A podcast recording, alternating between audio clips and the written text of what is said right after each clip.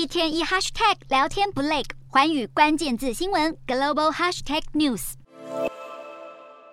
中共二十大敲定举行时间，将在十月十六日登场。外界认为，今年北戴河会议召开所花费的时间相当长，比过往有过之而无不及，增添党内权力斗争诡谲多变的氛围。如今二十大举办的时间已经确定，显然党内政治权力分配已大致尘埃落定。不过，为了防范未然，北京当局对一个月后即将登场的二十大不敢大意。据悉，北京市已经开始管制进出人员，虽然是以防疫为由进行静默。管理，但仍有安全上的顾虑。今天的国际新闻评论要来谈谈，中共二十大举办在即，北京当局对内管制的动作势必会越趋严格。问题是，无论是以防疫为由，或是基于安全顾虑，拘谨管理，在二十大后会松绑吗？中共二十大是今年中国政治重要议程，尤其是关系到习近平连任大事，绝对不能出现任何颠覆政权的风险。不过，党内权力分配不只是习近平一人连任总书记的事，还包括了谁可以入局，谁又可以入常，而这牵涉到党内派系的权力结构相当复杂，不仅关系到政治利益及权位的分配，更影响到未来权力更替的政局结构。习近平第三任期的体制为何？领导班子。成员还会有谁值得关注？近年来，各界相当关注中共二十大发展，尤其涉及中共党内权力变化。习近平打破过去权力更替原则，不但自己没有依循邓小平留下隔代指定领导及七上八下的祖训，更直接透过修宪取消国家主席连任的限制。显然，习近平迈向连任的政治布局将牵动党内各方人马的政治前程，当然也势必会削弱各派系的政治。影响力最受瞩目的是习家班的枝江新军会如何部署在党政体制之中？一般来说，中共的统治套路不会有根本性的变化。外界聚焦二十大的主要面向会是中共党政高层的人员变动，尤其是谁会成为下一届中共政治局常委，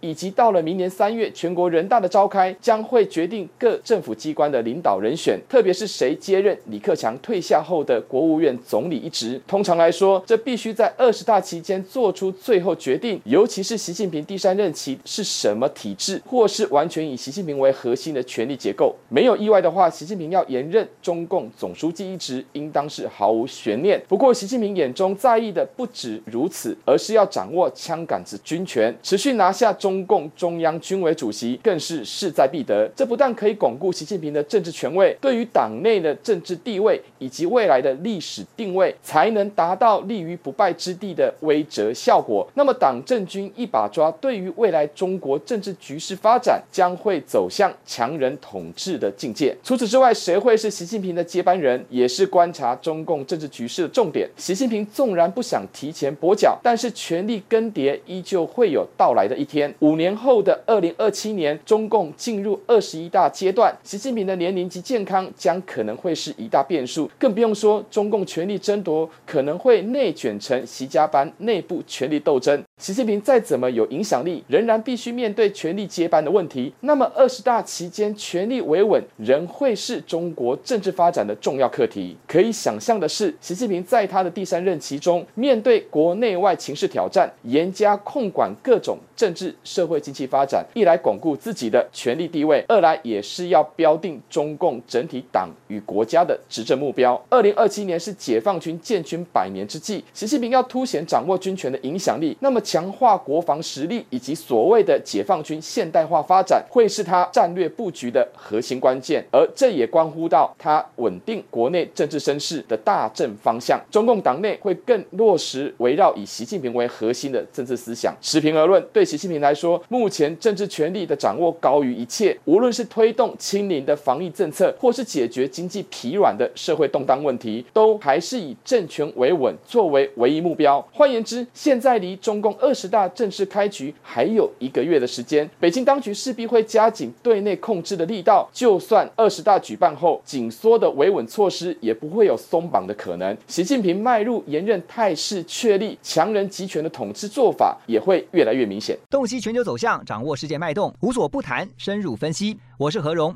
寰宇全世界全新升级二点零版，锁定每周三、周六晚间九点，寰宇新闻 MOD 五零一中加八五凯播二二二以及 YouTube 频道同步首播，晚间十点完整版就在环宇全世界 YouTube 频道。